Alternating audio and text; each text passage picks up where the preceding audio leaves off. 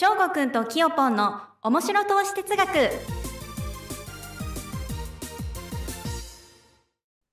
皆さん、こんにちは。FX ラジオ、翔吾くんきよぽんの面白投資哲学。翔吾くん、今週もよろしくお願いします。はい、お願いします。それでは今回は、先週と同じく、マサさんにゲストとして登場いただきまして、今回はマサさん自身を深掘りしていくという形でやっていきたいと思います。じゃあ、マサさん、今回もよろしくお願いいたします。よろしくお願いします。いや、前回が結構ヒートアップしたんで、ね、えーもうお腹いっぱいってなっちゃってるね、人もいるのかなっていうところなんですけども、まあ、さらにね、もうちょっと深いところまで今週は行きたいなと思います。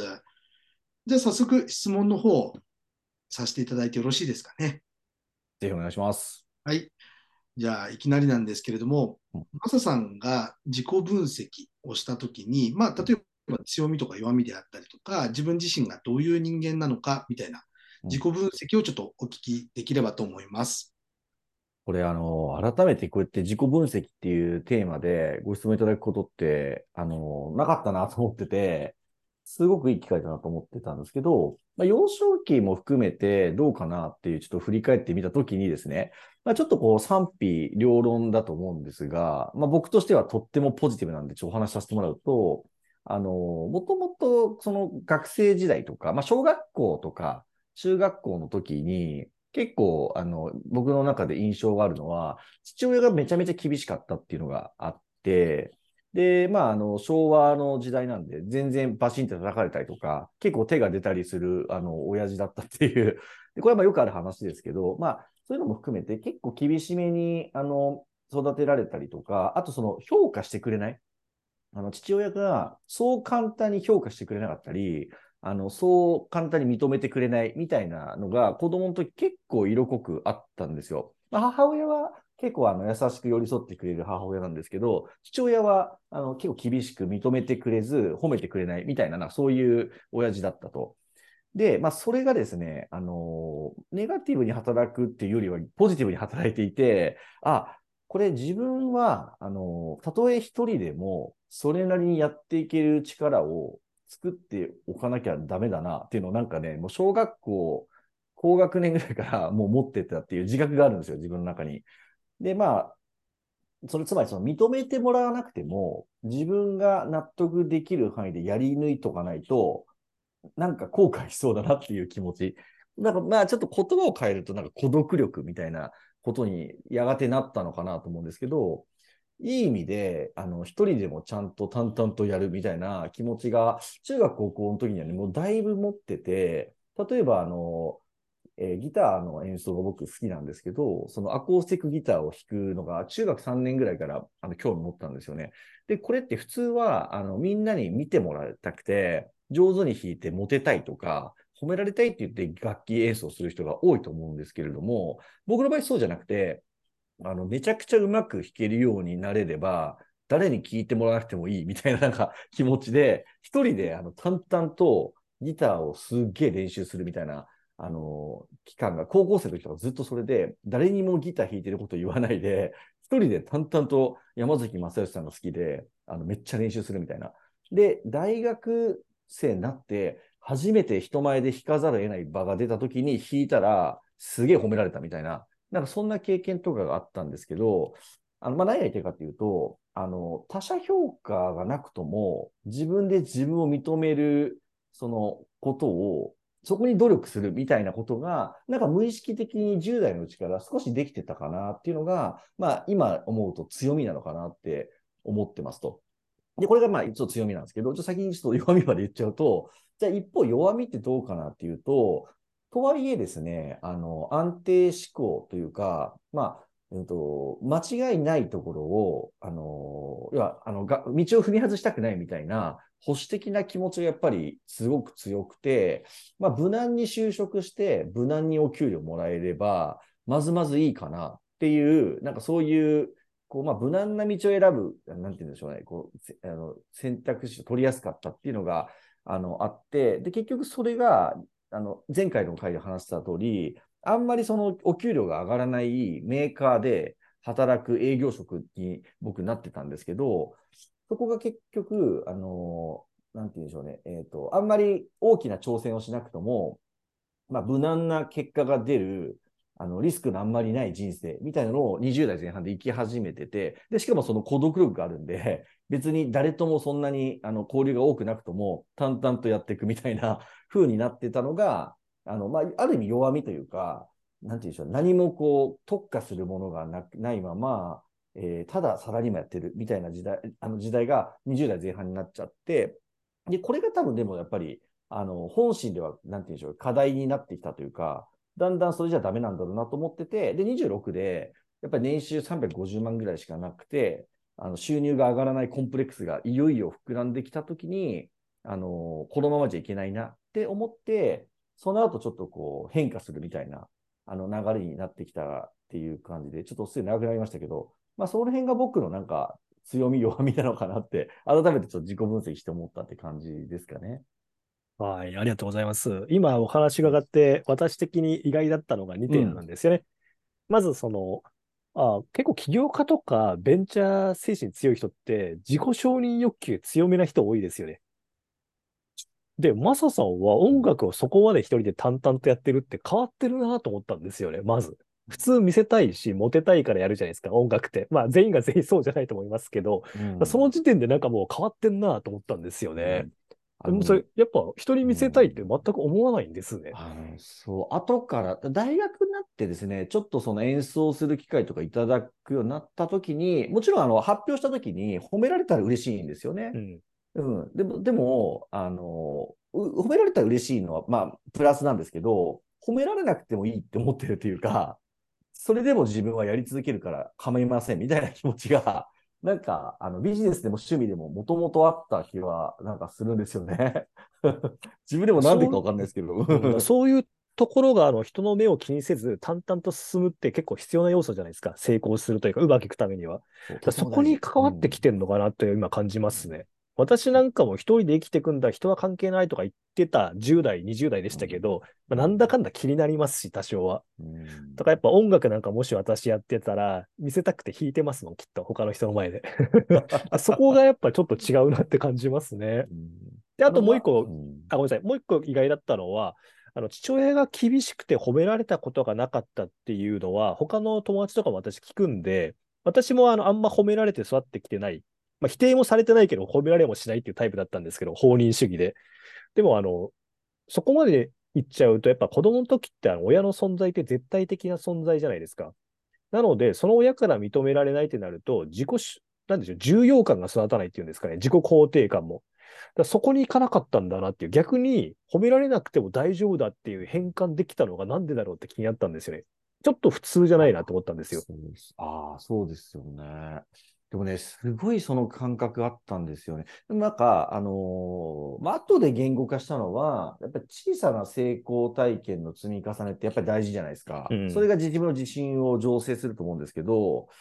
あの、例えばまあ、うーん、学校のテストが、まあ、80点とか、あの、90何点取れたっていう小さな成功とか、ちょっと、あの、走ったら徒競走が一番だったとか、まあそういう、なんて言うんでしょうね。一個一個小さな成功体験を、まあちょっとずつ積み重ねていたことで、あのーなんて言うんでしょうね。小さな自信がちょっと芽生えながら、あのーまあ、他者から認められなくても、自分は強くないと後々困るだろうなって、なんとなくやっぱり思ってたんですよね。ちょ同じこと言っちゃってますけど、でもそれがちょっとそうなのちょっと変わってるんですかね。ちょっとそこがわからないんですけど。うん、だからちょっと変わってるなと思いましたね。うん。どうだろうな。キヨポンどうです？キヨポンはちょっと、まああんまりその親の話とかちょっとあれは、ちょっとあれですけど、あまあ全然大丈夫私、あ、大丈夫私は父親から褒められた記憶ってないんですよ。あの、うん否定された記憶もそんなないです。ある意味、いい意味で放任主義だったから、まあ自由奔放に来ちゃったんでしょうけど、うんそれでもやっぱり褒められた記憶がそんな子供の時なかったんで、承認してもらいたいっていう欲求は強かったんですよね、私も。うんだから俺は自分で飯を食いに食えるようにして、周りを認めさせたいんだっていう多分気持ちが強かったんですよね。今改めて考えると。キューポンはどうでした？その幼少期というか子供の時。そうですね。うちの親父は、まあ、放任主義的なところはやっぱりかなり強かったですね。で、あと結構口が悪くて、口が悪いっていうより、まあ、まさに昭和の親父なんで、うん。結構きついんですよ。その、なんていうのかな、まあ親子ではあるけども、まあ別にもう他人だからとか、うん。ズバッと言うんですよ。えうん。親子だけど俺とお前は他人だからな、みたいな。で、お前はお前でいずれ食っていかなきゃいけないんだから、みたいな。まあ、今思えば親父なりに、その、親父なりの愛情で、ね、あの、ライオンがね、こ自分の子供を谷から落とすような感覚で言ってたのかもしれないんですけども、うんーなんかやっぱ未だにね、40過ぎてもまだ耳に残ってるような言葉なんで、うん、なんかそういうところがあったんで、なんかある意味そういう意味では、まあ自分、なんていうかな、親に頼るっていう感覚がなかったですね、なん時かちょっと僕に近くないですか？今の話。うん。うん近く感じますよね。だからやっぱそういう自立心を育てるっていううん、意味で多分言ってたんでしょうけど、どうなんだろうな、この辺ちょっといろんな起業家の友達とか聞いても、割と厳しめな親だったっていう率高いんですよね。だから自立心が芽生えた。すごい褒められて褒められてっていう人って、そういう顔も穏やかだし、自己し、あの、なんでしょう、重要感も高いから、あの、他の人に対しても優しく接してくれるっていう人は多いんですよ、もちろん。ただ、うん自立心はそんなないんですよ。褒められすぎてて。うんそこはちょっと傾向あるなっていうのは私は思ったんですよね。うん、結構ひどいのは、15ぐらいまで親から虐待に近いことをやられ続けて、15で家飛び出して起業しましたっていう人もいるんですよ。まあ、そこまで言っちゃうとちょっとかわいそうですけども、結構そこまで強烈なコンプレックスじゃないですけど、なんか自立心を芽生えさせる出来事が、なんか多い人がいるんですよね。まあ私はそこまでじゃないですけど、まあ親父も急に暴れたり、物ぶっ壊したりしてましたけど、子供ながらすごい恐怖植え付けられましたよ。トラウマになってますもん、軽く。自分は絶対そういうことしないようにしようとか思いましたけど、うんまあ、やっぱそれぞれなんかそういう幼少期とかの出来事とかで人格形成されてるんで、まあ、そこをちょっとやっぱ聞いてみたかったっていうのはあるんですよね。ちょっと話しづらいとことかもあるかもしれませんけど、大人になって急に今我々こんな感じになったわけじゃないじゃないですか。うんうんそうですね。やっぱ子供の時からの蓄積でなるんで、うんなるほどね。で、ちょっと意外だったのは話戻しますけど、マサさんはそういう厳しい育てられ方というか、だったのに、意外と寂しいと思ったりしないで、自分で淡々とやってくれるたんだっていうのが意外だったんですよね。そうですね。まあ、今の自立の話もまさにそうで、二つ自立ってあると思うんですけど、あの自分で立つ自立ってあるじゃないですか。はい。まあ、独り立ちするの自立。あと、自分を律するの自立ってあるじゃないですか。はい。この二つの自立っていうのが、あの、結構、なんて言うんでしょう、早い段階で、それを手にせねばならぬみたいな 感覚がなんかどっかにあって、まあ、親に対する自立が、あの今の二つの自立が、なんか10代で、なんて言うんでしょうね、ある程度、こう、あの、決着してた感覚があって、あの、全然ネガティブじゃなくて、その、ポジティブに、なんていうんですか、こっちからやれることは親孝行含めてやるんだけれども、まあ、あの、ありがとうって言ってもらわなくても構わないし、あの、なんて言うんでしょう、自分が、あの、やると決めてやることは一生懸命やる、やってありがとうってくれば嬉しいけど、まあ、感謝されなくても大丈夫で、で、あの、経済的にも自分は一一刻も早く自立せねばならぬと。で、あの、親に迷惑かからないように、経済的にも、こう、あの自立せねばならぬとか、まあ、あと極論言うと、まあ、父親はもう10年前かな。10年前にな父親は亡くなって母親は元気なんですけど、まあ、父親がたとえ亡くなったりとか、母親が亡くなったとしても、自分は自分の家族をちゃんと守るっていう意味では、ある意味自立してるみたいな。っていうのを、結構早い段階で、こう、なんていうんですね、育ん、育んっていうか、なんか自覚してたっていうか、そう、そうないとダメだろうなって思えてたから、なんかそこが強、強くある、強強くいられた一つの理由で、まあ、行動を継続しやすい、なんか理由になってた気はするんですよね。なるほどな。まあ、そこがちょっとマスターの人生のキーワードというか、キーポイントになりそうですね。だから、その大変なことも辛いことも、まあ、前回もおっしゃってた、まあ、騙されたりとか、お金なくなっちゃったとかもいろいろあると思うんですけど、それでも諦めずにやれたっていうのは、そのやっぱ10代頃に培った自立せねばならないっていう感覚がやっぱ強かったからっていうところなんでしょうね。めちゃくちゃあります。うんなるほどな。それ一個うん新しいマスさんの一面を知れた感じしますね。やっぱり自立しないで人にお願いして、いわゆる他力本願で何かあっても人のせいっていう多責思考の人で成功者を見たことありませんけど、多分おそらく成功者の共通点はそこだなと思ったんですよね。まあ、強くなきゃいけない、自立しないといけない。まあ、これ多分共通点ですね。私も10代ぐらいから、中学ぐらいからずっとあったので、ちょっとマサさんほど大人な考えは持ってなかったですけど、ちょっと子供じみた考えでしたけど、まあ、キヨポンの話聞いてもなんか近いようなニュアンスはやっぱ話してますもんね。やっぱ共通点ありますね。自立をしないといけないんだっていうところですね。うんうん。面白いな。まあ、一応さっきのね、話で誤解が、リスナーさんの誤解がないように、ちょっと付け加えさせていただくと、あの、決して虐待の親じゃなかったんでね。そう。それ以上に厳しい言葉の多分10倍、20倍優しい面もたくさんあって、うん。うん、その使い分けが結構激しかったっていうところをちょっと付け加えさせてもらいます。マスさんの親御さんもそうですよね。あ、まあもちろんもちろん、あの、なんか一緒に釣り行ったりとか、うん楽しい思い出もいっぱいもちろんあるんですけどもね。ううんん。なんで、まあ、あの、全然僕も、あの、かなんていうんですかね、感謝しかなくてと。うんいろんな意味で、そう、あの、今の自分があるのって、その親のそういう接し方のおかげで今があるので、そう、本当ありがたいなと思ってるんですけどね。まあでも本当に野田さんとキヨポンにこう聞いていただいて、めちゃくちゃ久しぶりに振り返ったなと思ってう、ん。うん、そういう意味でもありがたかったなっていう気づきがありますね。もうすでに。まあはい。なかなか大人になるとそういう話ってある程度の関係になるまで聞けないじゃないですか。だからあえてこういう場で聞いちゃうっていうのは 僕らとしてはありがたいですよね。うんこういう風に収録したいから話してくれっていう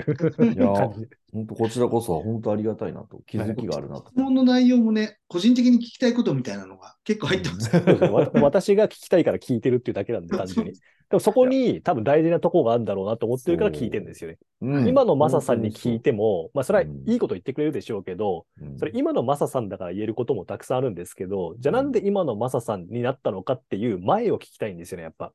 やっぱりそういうのを聞くと小中とかの話で、まあ、やっぱ要素はあるなって感じられるんで、こっちも。急に何もしてなくて何も人生頑張ってきてきてませんでしたよ。でも今成功しましたって絶対違うと思うんで、そんな人いないと思いますし。なるほどね。じゃあ、ちょっと次の質問で、ちょっと被っちゃいますけど、じゃあちょっとキヨポンお願いします。はい。えっ、と、マサさんにとって成功要因、失敗要因っていうところをぜひお聞きしたいですね。はい。これ、野田さんさっきもおっしゃってたところで、もう結構本質だなと思うのは、あの、失敗した時に、その自分の責任っていう自責の話がさっき出ましたけど、まあ、ちょっとありふれちゃいますけど、やっぱり、えっと、自責のマインドで多責思考にならないっていうのは、とっても、あの、重要なことで、まあ、よく言うのは、あの、えっと、失敗を責めずに、成功を感謝するっていう、その、生き方をしている人間と、一緒にいたいなって思うし、ま自分が何よりそう思う、そうあるし、そういう人とやっぱり長く縁が続いてるなって思ってて、普通逆なんですよ。えっと、失敗は責めたいんですよ。失敗を責めて、えー成功を自分の手柄にしたいんですよ。あの、これがやっぱりよくあるパターンなんですけど、やっぱり逆それだ、それだと、結局、あの、うまく、その、まあ、少なくとも成功、まあ、資本主義における成功っていうのは、あの、あまりないかなと思っていて、なんでやっぱり失敗したときに、うわ、自分のせいだなって、やっぱり自分が選択したせいだなって、あの、まあ、給与が低いのは自分がその会社選んだせいだなとか、お金が、僕が何百万とか何千万お金お金飛ばしちゃったのは、自分がその投資を選んだからだなっていう自責のマインドが、まずあってほしい。あ、あ、自分は持ってますし、そういうふうにあることが重要だなと思うのと、あと逆に、成功した時とか成果出た時に、もちろん自分は努力してるんですけどね。自分は努力してるんですけど、まあ、運が良かったなと。あとはみんなのおかげだなと。まあ、例えば、クギアカデミーのあの FX 講座やトレード入門講座があのあるのは野田さんとキヨポンのおかげなので、本当ありがたいことだなっていうのが、もうまず、あの、その、えっ、と、成功したり結果が出た時には感謝の気持ちが、あの、あって、で、失敗した時は自分のせいだなっていう、これも、あの、思ってる、あの、まあ、周りのその素敵な人たちも何名もいるんですけど、そういう人たちってみんな幸せですし、あの、まあ、自己、自己責任マインドがあるから、その、相手を責めないので、あの、周りの人からも応援されるんですよね。で、家族に対してもそういう姿勢で向き合うので、あの、まあ、奥さん、旦那さんにも、その、同じように向き合ってもらえる。あの、例えば私の妻は、あの、僕を責め、責めないし、えっと、いいことがあると感謝してくれるっていうふうに向こうもなってくれると。それなんでかというと僕がそうだからっていう。だからすげえ幸せだな、みたいな。もうこれ以上幸せないなって毎日思うみたいな風になっていくので、ただまあ世の中の人がじゃあ、あの、どうかというと、結構残念ながら逆の、さっき言った、失敗をあの人のせいにして、成功を自分の手柄にするみたいになっちゃうケースがどうしても多いので、そうするとね、やっぱりこう、まあ、失敗要因につながってくるというか、まあ、幸福度がちょっと落ちてきてしまうケースがどうしても多くなると思っているので、やっぱりそこは大切にしたいなって思っているという、まあ、そのところでしょうかね。うん。まあ、あれですね、生き方の哲学とか、そういう投資哲学にもつながってきますよね、今のスタンスは。本当にそうですね。そうちょっと私のも自分の話ばっかで恐縮ですけども、私も若い時、20多分半ばぐらいまでうん完全に多席思考型だったんですよ。何かうまくいかないのは、うんまあ、人のせいに完全にはしてないんですけど、例えば簡単なつまんない話で言うと、うんあの、高校の時、私、毎朝30分ぐらいかけて髪セットしてたんですよ。で、雨降って崩れると、雨にめちゃくちゃ切れてました。切れてもしょうがないのに。雨のせいだって多席思考なすね。なんだよ、畜生、雨降りやがって、みたいな。あとは電車、早く自分が間に合うように行けばいいのに、ギリギリに行っちゃって、電車乗れなくて間に合わなかった。なんだよ、畜生って、それでも自分のせいですよね、みたいな。まあちょっと分かってるんですよ。ちょっと分かってるけど、人のせいに従うっていう傾向、やっぱ私もあったんですよ。あで、25で独立して、もうそんなこと言っててもしょうがないですよねっていう世界に完全に来ちゃったから変わってこれたんですよ。でもし私独立してなかったら、未だにそんなこと言ってた可能性はあるんで、怖かったんですよね。ーやっぱもう、あの、私もトレーダーって長らく引きこもってやってたんで、いろんな人の出会いってちょっと遅かったですけど、やっぱ20後半以降からいろんな方とお会いしてて、もうマサさんと話してること一緒なんですもん、みんな。うん。やっぱ成功してる方のマインドって、自責思考で、失敗をむしろ来いみたいな感じの人が多いんで、やっぱうまくいかない時の自分、まあ、10年以上前の私ですね、と、今の自分って明らかに変わってきたっていう自覚はあるんですけど、今、マサさんがおっしゃったようなマインドを気づかぬうちに自分も身につけてこれたのかなっていうふうには感じるんですよね。私ひどかったですよ、若い時。すぐ切れるわ。とかそうなの雨に切れてたんですね。雨に切れてましたよ。どうしようもないやつですよね。雨に切れてもしょうがないのにとか。今はもう怒んないですよ。何があっても自分のせいだから、雨降っちゃった。うじゃあ降るのをちゃんと考えてなかった。あなたが悪いですよねって自分で思えるんで。だからトレードの世界に来たから買われてこれたんですよ。で私がトレードで得た大事なものって、そういう自責マインドを身につけられたっていうところは結構でかいんですよね。正直お金を得られるようになったっていうところより、そこの方が私は強く感謝してますね。一生お金あっても、そんなクズみたいなやつで行きたくなかったんで、だから私はお金よりもそういう自分を変えられてきたっていうことに誇りを持ってますし、感謝を相場にしてるんですよね。素晴らしい。そうですよね。どうですか？私は若い時、勘違い生きり野郎の典型的なバカ野郎だったっていう自覚はあって、よく話してますけど、キューポンどうですか？若い時。うーん。いや、意外とですね、前もどっかの回で言ったかもしれないんですけど、結構自責の念は強かったんですよね。自分、まあ自分が思うんなんですけれども、まあ、もしかしたら傍から見たらそんなことないよっていうところあるかもしれないんですけど、一応自分の認識では結構全部自分のせいっていう感覚は強かったんで、うーん、あんまり逆に多席の感覚がわからないっていうところは正直なとこですかね。まあ私の中でキューポンはドカベンですからね。うん、人は優しくて 力持ち。だ本当に僕、もう憧れる対象だったんですよね。自分が若い時違ったから。だから出会い出会い方が違ったら、逆にもうキューポン先生だったはずなんですよね、私からしたら。出会うあのきっかけが違っただけで。うん私は今、他の人の話聞いてて、いかに自分が若い時情けなくてダサいやつだったかなっていうのは、すごいやっぱ恥ずかしいなって思う気持ちが生まれるんですよね。皆さんの話聞いてて、ちょっと変わってんなとか、面白いなと思うとかありますけど、やっぱりなんか最初の入り口の段階で、自分はかなりマイナスの方から頑張ってなんとかやってきたんで、うんまあそれは誇りにできるところはありますけど、なんか皆さんの方が人としてなんかそういうまっすぐな感じを受けるんですよね。私の方がひね曲がってきちゃったな、みたいな。まあコンプレックスが強かったからかもしれないですけど。まあそのコンプレックスが強いから今こうやって生きてこれてますけど、なんか今改めて考えると、そんなつまんないこと考えないで、素直にまっすぐ生きてる方がそれはいいよなっていう。まあこれ私の生き方のあの、一応哲学なんですけど、あの、お天道様に背け、背いて歩きたくない。堂々と日の光を浴びて歩きたい。っていうのはて、哲学なんです。ね。だからそれ以上のことをしようとして、別にお金得ようとも思ってないし、なんかすごいことしようと思ってないんで、あくまで正々堂々と生きたいっていう、まあそれがトレードっていう世界だったんですけども、なんかマサさんもそういう生きる哲学、さっきお話しいただいたので十分感じましたけど、今改めてなんか自分で感じがえてることって何かありますかね？そのと仕事の仕方、うん。投資でも何でもいいですけど。いや、あのですね、の今野田さんがおっしゃったことが、あのー丸かぶっちゃってちょっと微妙かもしれないんですけど、はい。今、お天道様のもとで胸を張って歩けるじゃないですけど、あのそういう話今おっしゃってましたけど、僕、あのーもう毎週、あの、うちのスタッフのみんなとか、受講生の皆さんに言ってる言葉があって、あの、負い目のない人生を生きろっていう話をもうすんな、何回言ってきたんだっていうぐらい言ってて、うんあの、負い目っていうのは、その、申し訳ないなとか、あの、後ろめたい気持ちですよね。で、この負い目のない人生っていうのをめちゃめちゃこだわっているので、あの、例えばこの間僕、自分であの、福井アカデミーのポッドキャストもやってて、あの、お二人にもね、出演してもらってますけど、そこでこの間言ったのが、あの、小林が愛人を作らない理由っていうテーマを流したことがあるんですよ。1ヶ月前ぐらいに。で、これ、愛人を作るっていうのが、まあ、日本においてですよ。あの、一夫多妻制とかじゃないから、日本においては、やっぱり愛人作るってやっぱ負い目なんですよ、僕からすると。で負い目があることをすると、あの、やっぱり人生がおかしくなってしまうなっていうふうに思うから、例えばそうやって、え愛人作る、浮気するとかもそうだし、あとは人を騙してお金を搾取するとか、あの、何か、こう、後ろめたいことですよね、すべて。そういったことを、もう極力排除すると。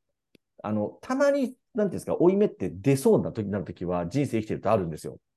あ、これ筋通してないかもな。A さんと仕事をしようと思っていたときに、B さんがよりいい条件で仕事をしようって来たときに、やべ、B さんとやりたいと思っちゃったな、みたいな。でもこれ負い目が出るから、A さんとちゃんとまず、あの、膝と膝をぶつけて話してから、筋通してから B さん行くのか、それとも B さんとやらずに A さんとやるのかっていうのは、自分が負い目が出ないように動かなきゃいかんなって思ったりするんですけど、こういうのって結局、あの、負い目のない人生を生きるっていう自分のルールのもとを生きてると。なんで、まあ、受講生の皆さんにも、その、負い目のない人生を生きた、生きなきゃダメですよと。まあ、ちょっと例えば、あの、FX のデモトレードの、あとか、あの、ライン分析の勉強をちょっとサボっちゃったなっていうのも、これも負い目に、負い目になってほしいなと思ってて、あ負い目が出ないように、あの、勉強しなきゃみたいな、チャート見なきゃみたいになってほしいなとか、こういうふうに、あの、自分が、あの、申し訳ないなとか、やばいなって、こう、まあ、貸しを作っちゃうなみたいな、あ、仮を作っちゃう、仮を作っちゃうなみたいな風になる、その負い目っていうのをなるべくなくすことが、あの、人生を底上げする一つのコツなのかなって思ってるので、まあ今は一番大切にしてるのはそれでしょうかね。自分にとってこれ負い目ないかなっていつも考えながら物事の判断をしているという。まあ、これは皆さんにもちょっと少し参考にしていただくといいんじゃないかなと思いますね。なるほどな。確かに自分もかなり近い感覚持ってるんで、近いと思います。うん。うん。あの、なんでしょうね。自分ルール、まあ、あんまその自分ルールがずれてるとちょっと寒いやつになっちゃいますけども、あの、やっぱ大事ですよね。生き方でなんか指針が今我々何かの、なんでしょう、宗教が根付いてるとかいう今、風土じゃないんで、まあ、神道とかは、仏教は根付いてますけど、無意識ながらにも。だその感覚って、まあ、ちょっとやっぱ宗教観から来るとこもありますけど、今我々題材的にこうしなさいって教わってきてきてないですよね。だ個々で作んないといけないんですよね。もちろんあんまり自分ルール全開だと誰も分かってくれないですけど、日本人の感覚からすると、今言った、その、負い目を追いたくないっていう、まあ、これ恥の文化だと思いますけど、それってやっぱ我々共通認識としてあるはずなんですよね。だ他の成功者とか、まあ、お金持ってるから偉いっていうわけじゃないですけど、お金を持つためには、ある程度なんでしょう、しっかりと働いて生きていかないとお金って多分得られないと思うんで、長く。あれ、悪いことやったら短期的に儲けるかもしれないですけど、うん、10年後いないですから、大体そういう人。だから何かの組織のトップに立つ人とか、なんか立派な人って、まあ、公明盛大な人が多いなっていうのは、なんか今までの経験上感じてるんですよね。まあ、良くも悪くも、人にも他人にもなんでしょう。私利を出し、私利私欲を出して付き合わないっていうんですかね。私もすごいそれは意識してるんですけど、マサさんの言葉からもその心をすごい今感じたんですよね。だからやっぱ何かの組織、あの自分はビビリでチキンで、本来なんか自分一人でやってく淡々と音楽なんかやってるとかいう話してましたけど、やっぱそういう公明正大な素質があるから会社経営してトップに立つっていう素質はやっぱなんだかんだあったんじゃないかなっていうふうに感じますね。本当になかったら多分やってないんですよね。会社経営とか。もし、私利私欲全開な経営者とか、まあ多分いる、い,まあ、いますけども、いても長く続かないですからね。従業員から嫌われる、取引先から嫌われる、人のやっかみとか、いっぱいマイナスなエネルギー受けちゃって、結局それが自分とか周りの家族にも出ますし、長続きしないんですよね。うん。で我々の日本人の先祖がすごい持ってた感覚っていうのを、まあ、本来持ってる感覚を大事にしてる人っていうのは、なんかすごく単純に応援しやすいし、あ、自分の代わりにやってくれるから、ぜひ自分たちもついていくから、頑張ってくださいっていう、あの、担ぎやすいんですよね、そういう人たちって。でそれが多分リーダーになる素質なんでしょうね。なるほどな。今話してて、こういうこと聞きたいなと思ってたんですけど、自分で話してて忘れちゃいましたね。なんか今聞こうとしたんだけど、余計なこと話したの忘れてたいや、でも今の話はめちゃめちゃ、うん、あの、嬉しいですし、その通りだなってね、本当思いますよね。うんいや、気づきが本当にあります。うん。なんでな、お金稼いでるからもちろん正義とか偉いとはもうもちろん我々誰一人思ってないですけど、うん正々堂々と胸を張ってやった結果だって思ってるんで、もちろん。まあ人から感謝してもらった証だとかいろいろ言い方あると思いますけども、やっぱ日本人って昔からお金を稼ぐイコール悪っていうのがなんとなく残ってるじゃないですか、風土として。まだまだ色こ、色根強いですよね、それは。うん。だからそれを壊すにはどうしていけばいいんでしょうね、一人一人が。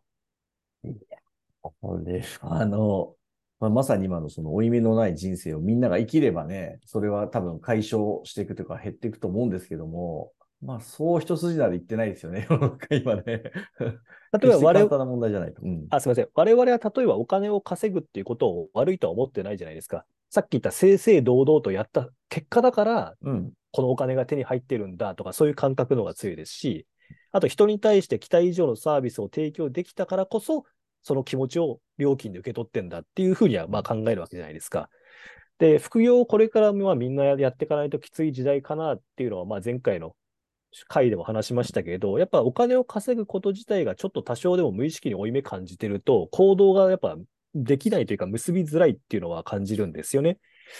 ま。どこだろうな。これはでも、あの、この間僕、中学校でお金の授業やったんですけど、あの、その時、町田市立の、あの、山崎中学校いうところとい。小山中学校に、2校あの、公立の学校でお金の授業やらせてもらったんですけど、そこで言ったんですけど、やっぱりあの、お金ってあの、ありがとうの対価だよってう。いうん話を、まず言ったんですよ、最初に。それ誤解してるでしょって、お金ってなんか、も、申し訳、お金もらうの申し訳ないと思ってないとか、今おっしゃったように、あの、お、負い目感じてないとか、これ全然違うからねって、あの、提供するありがとうの度合いが大きいほど、あの、いただけるお金も増えていくんだよっていう。だからそこをあの誤解しないようにあのしてねっていうのを中学1年生のみんなに 説明したんですけど、うんこれ大人になった皆さんでもまだこれに気づいてない方ってあのほ多いんじゃないかと思っていて、だからそのたくさんお金もらうことに負い目を感じるみたいになっちゃうのは、あの、なんていうありがとうの対価だっていうことを忘れてしまってるからだと思うんですよね。だから自分がやってることとか自分が提供している価値がどんなありがとうを生んでいるかみたいなことはまず考えた方がいいですし、あの、どういうありがとうが提供できれば、より大きなお金があの手に入るかっていうのが、まあ、セットで考えられると思うので、あの、まあ、そういう意味では、あの、例えば経営者とかが、より大きなあのお金を生み出すと、大きなあのありがとうを提供しているっていうことが、まあ、イコールなんで、まあ、そういうところに、なんていうんでしょう、自信を感じるというか、まあ、負い目を感じるわけがないわけですよね。そういうふうにみんなが、あの、なっていってくれればいいんだろうなとは思いますけどね、私としては。うん。そうですね。まあ、感謝、ありがとうをたくさんいただく。まあ、ちょっと前はね、ちょっとブラック、黒い企業の社長も同じこと言ってたんで、捉え方しないですけど。あ、そうなんですか。あの、あれですね、居酒屋系の。へえ、あ、そうだ、あ、すごい、知らなかったです。大体の言葉っていうか、組織のトップって、やっぱそれなりの人だから、いいこと言ってるんですよね。ただそれ、は、組織のトップだから言えることではあるっていうのは若干あるんですよね。うんまあ、私もそのお、金の対価は、そのありがとうの対価だっていうふうにはもちろん感じてますけども、ほどねうん、なるほどな。で、えっと、ちょっと最後に聞いてみたいんですけども、はいあの、お金を得るっていうのは、まあそういう感覚、まあ成功者マインドの方はやっぱそうなんだなっていうふうに今私も感じましたけど、得た後が大事じゃないですか。うん。得た後、そのお金をどう使っていくのかうん、どういうふうに回していくのかっていうのを、どんなふうに意識してる、考えてるのかなっていうのをぜひ伺ってみたいんですよ。まあ話せる範囲でもちろん結構ですけどもあいやそうですね。まあちょっとね、これもありふれちゃうんですけど、まあ、僕の場合ちょっと堅苦しいかもしれませんが、あの、消費、あ浪費消費投資ってあるじゃないですか。それの、あの、割合をいつも考えてて、自分が使ってるこのお金は、あの、浪費じゃないのかと。まず浪費は限りなくゼロにしたいわけですよね。で、消費は最小限にしたいわけですよね。で、投資を最大限にしたいっていうことで、あの、自分のお金が、その、どれだけ投資に行ってるかなっていうのは、ものすごい考えていて、まあ、その時によく出てくる、あの、マトリックスで、あの、重要か重要じゃないか、あの、緊急か緊急じゃないかっていうんで、まあ、結論だけ言うと、えっと、重要だけど緊急じゃないことっていうのが第二証言で、この第二証言にいかにお金が使われてるかっていうのを常に考えていると。で、重要だけど緊急じゃないことって、例えば健康だったり、あと副業もそうなんですよね。副業ってあの、本業があるから、生活費とか別に困ってないんですよね。だけど、将来のために副業やらないとやばいよね。ってことで、緊急じゃないけど、重要だから副業やるよねとか、またなんかスキルアップのための勉強とかもそうでしょうし、資格を取るとか、こういうところにあの時間とお金と思考を割きたいなっていうふうに思っているので、まあ、僕も自分でこう得たお金は、何に使うかっていうときに、やっぱりまずその投資にとどれだけ多くいって、まあ、この投資は現物のあの有形資産と無形資産ってあると思うんですけど、無形資産も含めたあの投資で、さらにそれが第二証言にちゃんと入ってるかっていう、ここばっかり考えて、あのお金使ってるっていう感じですかね。ちなみに、あの、その考えて、うん、実は私、公式ラジオをよく聞いてるから、その話覚えてるんですよ。第第一証言、はい、第二証言って。うん、私はその言葉知らなかったんで、あ、そういう言葉があるんだっていう勉強になったんですよね。で私で私は家計的に代々、浪費家、消費家が多くて、一代で財を出すけど、全部なくすっていうのが結構聞くんですよ。ひいじいさんとか、じいさんとか。そうで、自分もその気がちょっとあるから、ちょっとギクッとしたんですよ。意外ですね。いや、そうなんですよ。意外と金遣いがどんぶり感情で、あの、なくなったらまた稼ぎゃいいじゃんとか思いますけど、あの、上の代々全員そんな感じでなくしてるんですよ、お金。いくらあってもお金ってなくなるじゃないですか。まあ確かに。ちょっと考えさせられちゃったんですよね。あ確かに、緊急じゃないけど重要なものに俺ちゃんとお金使ってるかなってちょっと考えたんですよ。やっぱ成功されてる方とか、うまくいってる方ってそのお金の使い方、得るのも大事だけど、その後をどうするのかってよく考えてるんだなっていう 学びになりましたね。私も今は意識してますけど、なるべく、まあ、他の人にも回してあげたいなってことで、あの、いろいろ行く、例えば髪切るとことか、通ってる整体とか、まあ、服買いに行くとことか、割とその辺のスタッフと話し込んで仲良くなるようにしてるんですね。そこの人たちが培ってきたスキルとか、まあ、今自分の接客してるくれる時間とかもあるんで、その人たちに敬意を払いたいっていうことで、太客になるっていうのを意識してるんですよ、その人たちの。太客になる。はい、太客になる。で、その人たちがだって今、例えばなんか提供してくれて髪切ってくれるのも、何年何十年というスキルがあった上でやってくれてるわけですよ、今。うん、その時間を考えたら、今自分が払うお金なんて、とても今から自分が同じことなんかできないし、もう気持ちよく払って、その人のスキルに感謝してます、あなたにやってもらって、感謝してますよっていうのを意図的にやっぱ伝えようとしてるんですね。ちょっとやっぱお金の使い方が消費家っぽい使い方はしちゃってるんですけど、それも人に投資をしてるんじゃないかっていう考え方は持ってるんですよね。なるほどね。その人が、まあ、例えば賃金が上がんなくて、時間、労働時間長くてきついなと思ってるけど、自分みたいなのが何人かいたら、あ、すごい自分が仕事やっててこんだけ喜んでくれるし、気持ちよくお金払ってくれてるから嬉しいなって思ってくれたら、長く仕事してくれるかもしれないじゃないですか。そういった意味で私は自分が得たお金をもう生産性のないようなトレードの世界でやっちゃってるから、せめてお金の使い方は生産性のある使い方をしたいなって思うんで、その人に投資をしようっていう意識は、まあ、30以降ぐらいから考えてるんですよね。でもちょっとマサさに比べると、ちょっと消費家っぽい発想しちゃってんなって思ったから、もうちょっと考えないとなと思いましたね。あでも、今のはすごい学びがありますよね。自分にとって、まあ、消費に見えて、まあ、その相手に対する、その貢献っていうか、プラスの効果が、その消費によって生まれてるっていうのは、確かにありますよね。今、言われて初めて思いましたけど。その、受け取る側は、まあ、自分としては消費だなとか、あのまあ、マジで場合によっては浪費だなと思っても、受け取ってる向こうの人からしたらね、それが確かに大きな、あの、まあ、利益というか収入になったりしてたり、働きがいになったりね、してれば、野田さんの言ってることもまあ一理あるから、まあ、やっぱりバランスは必要なんでしょうね、ここも。うん、だから100ゼロはないじゃないですか、こういう話って。そうですね。うん、だバランスだと思いますけど、どちらもね、重要なのかと思う、思う、思うなと今感じましたね。うん。うんで、ちょっと私はマサさんの方を、あの、再度寄せられるように、ちょっと勉強していこうっていうふうに、ラジオ聞いて思いました。第一証言、第二証言、第三証言とかいう言葉。なるほどなっていう。わかりました。じゃあちょっとまたそろそろ長くなってきて、はいまだマサさん個人のことをね、深掘りしていろいろ聞いていきたいところですけど、長くなるとね、視聴者もきつくなってくると思うんで、またぜひね、次回の機会があったらお呼びして、その時また聞いていきましょうか。はい。ます。はい、ありがとうございます。じゃあ2回にわたってね、マサさんからいろんな貴重な話をお聞きできたんですが、